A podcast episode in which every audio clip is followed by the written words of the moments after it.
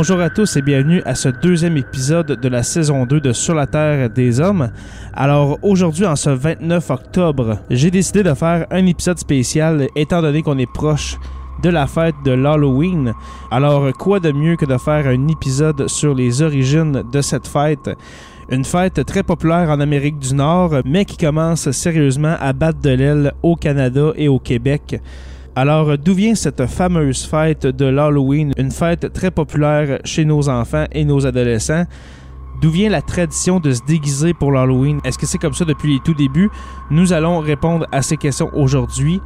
Et spécialement, même si l'enregistrement du podcast se fait le 29 octobre, nous allons faire les éphémérides sur le 31 octobre. L'épisode 2, c'est parti.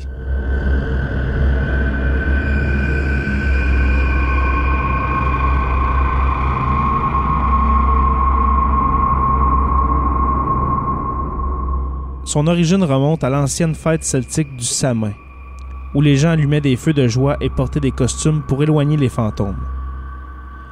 Au 8e siècle, le pape Grégoire III a désigné le 1er novembre comme une période pour honorer tous les saints. Bientôt, la Toussaint a incorporé certaines des traditions du Samin. La veille au soir était connue sous le nom de All Hallows Eve, et plus tard Halloween. Avec le temps, l'Halloween s'est transformé en une journée d'activités comme la chasse aux bonbons, la sculpture de citrouilles lanternes, les rassemblements festifs, l'enfilage de costumes et la dégustation de friandises. Les origines d'Halloween remontent à l'ancienne fête celtique du Samin, comme il fut mentionné précédemment. Les Celtes, qui vivaient il y a 2000 ans dans la région qui est aujourd'hui l'Irlande, le Royaume-Uni et le nord de la France, ont célébré leur nouvel an le 1er novembre. Cette journée a marqué la fin de l'été, la récolte et le début de l'hiver sombre et froid, une période de l'année souvent associée à la mort humaine. Les Celtes croyaient qu'à la veille du Nouvel An, la frontière entre le monde des vivants et celui des morts s'estompait. Dans la nuit du 31 octobre, ils ont célébré le Samin quand on croyait que les fantômes des morts revenaient sur Terre. En plus de causer des ennuis et d'endommager les récoltes, les Celtes pensaient que la présence des esprits de l'autre monde permettait aux druides, aux prêtres celtes, de faire des prédictions sur l'avenir. Pour un peuple entièrement dépendant du monde naturel instable, ces prophéties ont été une source importante de réconfort et de direction pendant le long et sombre hiver. Pour commémorer l'événement, les druides ont construit d'énormes feux de joie sacrés, où les gens se sont rassemblés pour brûler les récoltes et les animaux en sacrifice aux divinités celtiques. Pendant la célébration, les Celtes portaient des costumes, généralement composés de têtes et de peaux d'animaux, et tentaient de s'informer mutuellement de leur sort. Une fois la célébration terminée, ils ont rallumé leur feu de cheminée, qu'ils avaient éteint plus tôt dans la soirée, du feu de joie sacrée pour aider à les protéger pendant l'hiver à venir. En 43 après Jésus-Christ, l'Empire romain avait conquis la majorité du territoire celtique. Au cours des 400 ans qu'ils ont régné sur les terres celtes, deux fêtes d'origine romaine ont été combinées avec la célébration celtique traditionnelle du Samin. Le premier était Feralia, un jour de fin octobre, lorsque les Romains commémoraient traditionnellement le décès des morts. La seconde était une journée en l'honneur de Pomona, déesse romaine des fruits et des arbres. Le symbole de Pomona est la pomme, et l'incorporation de cette fête au Samin explique probablement la tradition du bobbing, pour les pommes qui se pratiquent aujourd'hui à l'Halloween. Le 13 mai 609, le pape Boniface IV consacra le Panthéon à Rome en l'honneur de tous les martyrs chrétiens, et la fête catholique de tous les martyrs fut instaurée dans l'Église occidentale. Le pape Grégoire III a plus tard élargi la fête pour inclure tous les saints ainsi que tous les martyrs et a déplacé la célébration du 13 mai au 1er novembre. Au 9e siècle, l'influence du christianisme s'est répandue dans les terres celtes, où il s'est progressivement mêlé aux anciens rites celtes et les a remplacés. En l'an 1000, l'Église ferait du 2 novembre le jour de la Toussaint, un jour en l'honneur des morts. On croit généralement aujourd'hui que l'Église essayait de remplacer la fête celtique des morts par une fête sanctionnée par l'Église. La fête des âmes était célébrée de la même façon que le Samin, avec de grands feux de joie, des défilés et des déguisements de saints, d'anges et de démons. La célébration de la Toussaint s'appelait aussi All Hallows ou All Hallows Mass, du moyen anglais Allolomes, signifiant All Saints Day. Et la nuit avant elle, la nuit traditionnelle du sommeil dans la religion celtique, a commencé à être appelée All Hallows Eve et finalement Halloween. Pour ce qui est de l'Amérique, la célébration de l'Halloween était extrêmement limitée dans la Nouvelle-Angleterre coloniale à cause des systèmes de croyances protestants rigides qui y régnaient. Halloween était beaucoup plus fréquent dans le Maryland et dans les colonies du Sud. Au fur et à mesure que les croyances et les coutumes des différents groupes ethniques européens et des Amérindiens s'enchevêtraient, une version nettement américaine d'Halloween commençait à émerger. Les premières célébrations comprenaient des fêtes ludiques, des événements publics organisés pour célébrer la moisson, où les voisins partageaient des histoires de mort, se racontaient leurs fortunes respectives, dansaient et chantaient. Les festivités coloniales de l'Halloween comprenaient aussi des histoires de fantômes et des maléfices de toutes sortes. Au milieu du 19e siècle, les festivités annuelles d'automne étaient courantes, mais Halloween n'était pas encore célébré partout au pays. Dans la seconde moitié du 19e siècle, l'Amérique a été inondée de nouveaux immigrants. Ces nouveaux immigrants, en particulier les millions d'Irlandais qui fuyaient la famine irlandaise, ont contribué à populariser la célébration de l'Halloween à l'échelle nationale. Empruntant aux traditions irlandaises et anglaises, les Américains ont commencé à se déguiser et à aller de maison en maison pour demander de la nourriture ou de l'argent, une pratique qui est finalement devenue la tradition actuelle. Les jeunes femmes croyaient qu'à l'Halloween, elles pouvaient deviner le nom ou l'apparence de leur futur mari en faisant des tours avec des fils, des pommes ou des miroirs. À la fin du 19e siècle, on a commencé aux États-Unis à faire de l'Halloween un jour férié davantage axé sur la communauté et les rencontres de voisinage que sur les fantômes, les farces et la sorcellerie. Au tournant du siècle, les fêtes d'Halloween pour les enfants et les adultes sont devenues la façon la plus courante de célébrer la journée. Les soirées étaient axées sur les jeux, les aliments de la saison et les costumes de fête. Les parents ont été encouragés par les journaux et les dirigeants communautaires à retirer tout ce qui était effrayant ou grotesque des célébrations d'Halloween. En raison de ces efforts, Halloween a perdu la plupart de ses connotations superstitieuses et religieuses au début du 20e siècle. Dans les années 1920 et 1930, Halloween est devenu une fête laïque, mais centrée sur la communauté, avec des défilés et des fêtes d'Halloween à l'échelle de la ville comme divertissement principal. Malgré tous les efforts déployés par de nombreuses écoles et communautés, le vandalisme a commencé à empoisonner certaines célébrations dans de nombreuses communautés pendant cette période. Dans les années 1950, les dirigeants municipaux avaient réussi à limiter le vandalisme et l'Halloween s'était transformé en une fête destinée principalement aux jeunes. En raison du grand nombre de jeunes enfants pendant le baby boom des années 50, les fêtes ont quitté les centres civiques de la ville pour aller en classe ou à la maison, où elles pouvaient être accueillies plus facilement. Entre 1920 et 1950, la pratique séculaire de la chasse aux bonbons a également été relancée. La tournée des bonbons était une façon relativement peu coûteuse pour toute une communauté de partager la célébration de l'Halloween. En théorie, les familles pourraient aussi empêcher qu'on leur joue des tours en fournissant aux enfants du quartier de petites gâteries. Ainsi, une nouvelle tradition américaine est née et elle n'a cessé de grandir. Aujourd'hui, les Américains dépensent environ 6 milliards de dollars par an pour l'Halloween, ce qui en fait la deuxième plus grande fête commerciale du pays après Noël. La tradition américaine d'Halloween remonte probablement au premier défilé du jour de la Toussaint en Angleterre.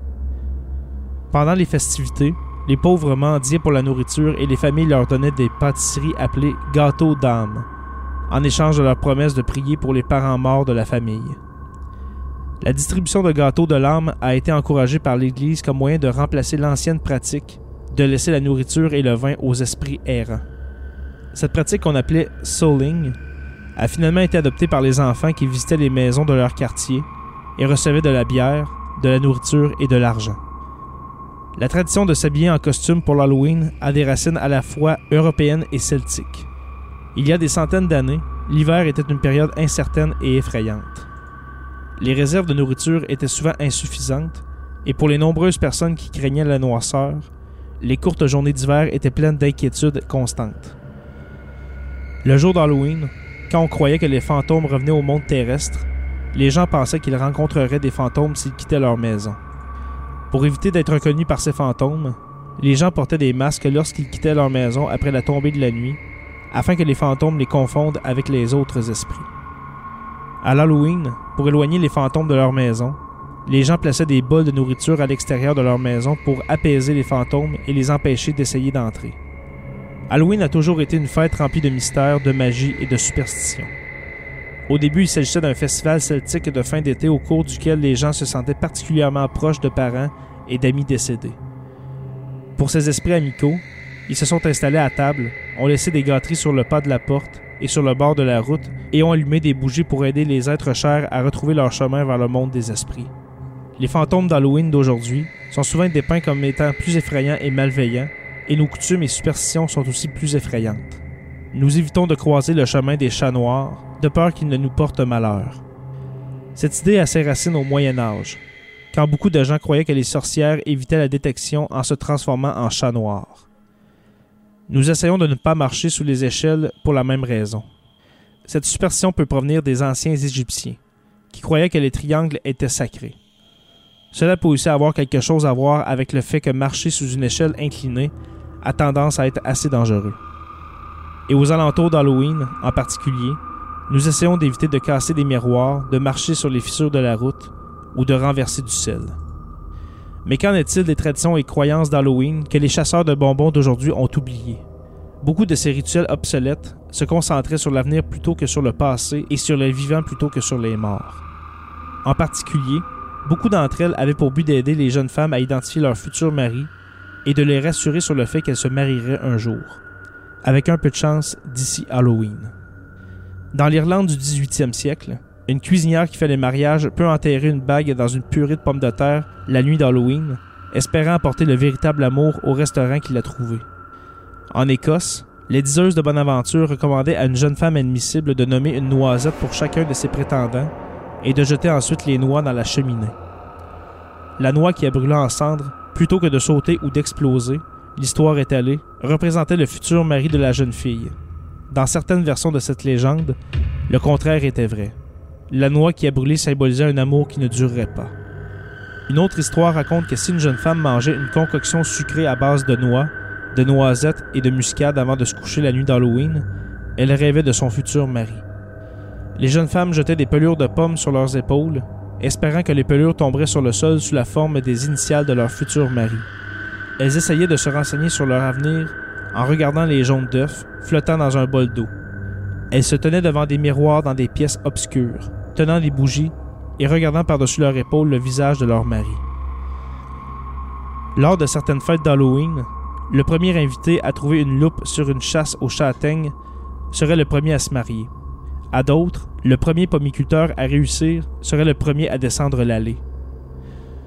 Bien sûr, que l'on demande des conseils romantiques ou que l'on essaie d'éviter sept années de malchance, chacune de ces superstitions d'Halloween repose sur la bonne volonté des mêmes esprits, dont les premiers Celtes ont si vivement ressenti la présence. Nous pouvons maintenant nous diriger vers les éphémérides.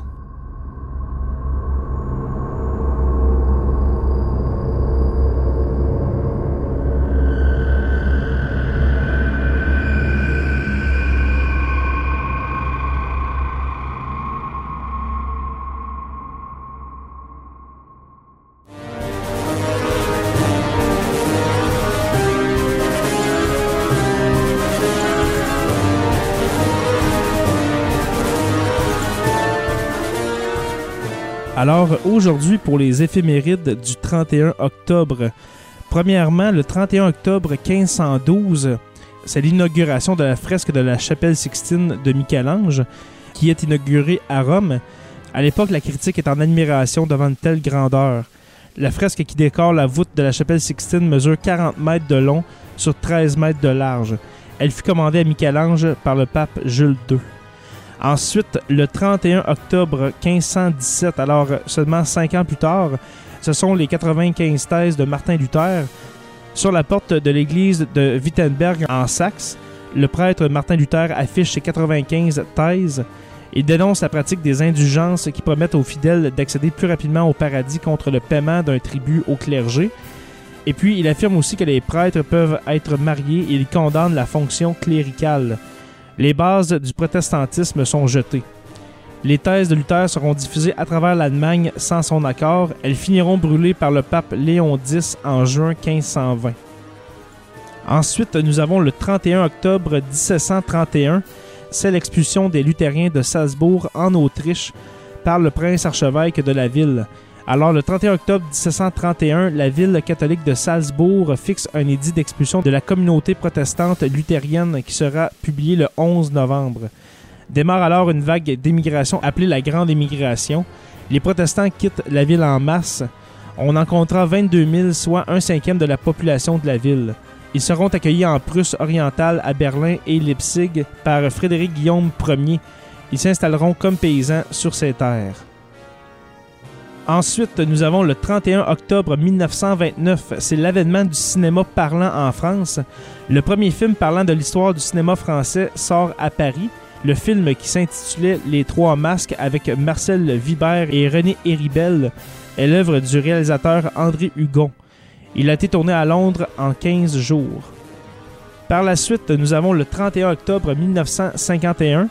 C'est la date où les volontaires chinois interviennent en Corée pendant la guerre de Corée. Alors que les troupes de l'ONU pénètrent au cœur du territoire nord-coréen, la Chine intervient officieusement par l'intermédiaire de ses volontaires. Aguerris par 20 ans de guerre civile et sino-japonaise, ceux-ci mettent en déroute les troupes occidentales jusqu'à la reprise de Séoul. Les États-Unis répliqueront par des bombardements massifs et par la proposition de MacArthur d'attaquer la Chine. Finalement, ce dernier sera relevé de ses fonctions et la guerre s'enlisera autour du 38e parallèle. Il y a aussi le 31 octobre 1956, c'est la date où le premier avion atterrit au pôle sud. Le Kessera Serra, un LC-47 piloté par l'amiral George G. Duffek, est le premier avion à se poser sur le pôle sud. Duffek devient le premier Américain à fouler le sol de l'Antarctique. Et puis pour le dernier, le 31 octobre 1992, c'est la date où le Vatican a réhabilité Galilée. Alors, le Vatican décide de réhabiliter le physicien et astronome italien Galileo Galilei, qui avait démontré au début du 17e siècle que la Terre tourne autour du Soleil et non le contraire. 359 ans après avoir été contraint d'abjurer devant le tribunal de l'Inquisition, le grand savant est reconnu par l'Église. Rome admet son erreur.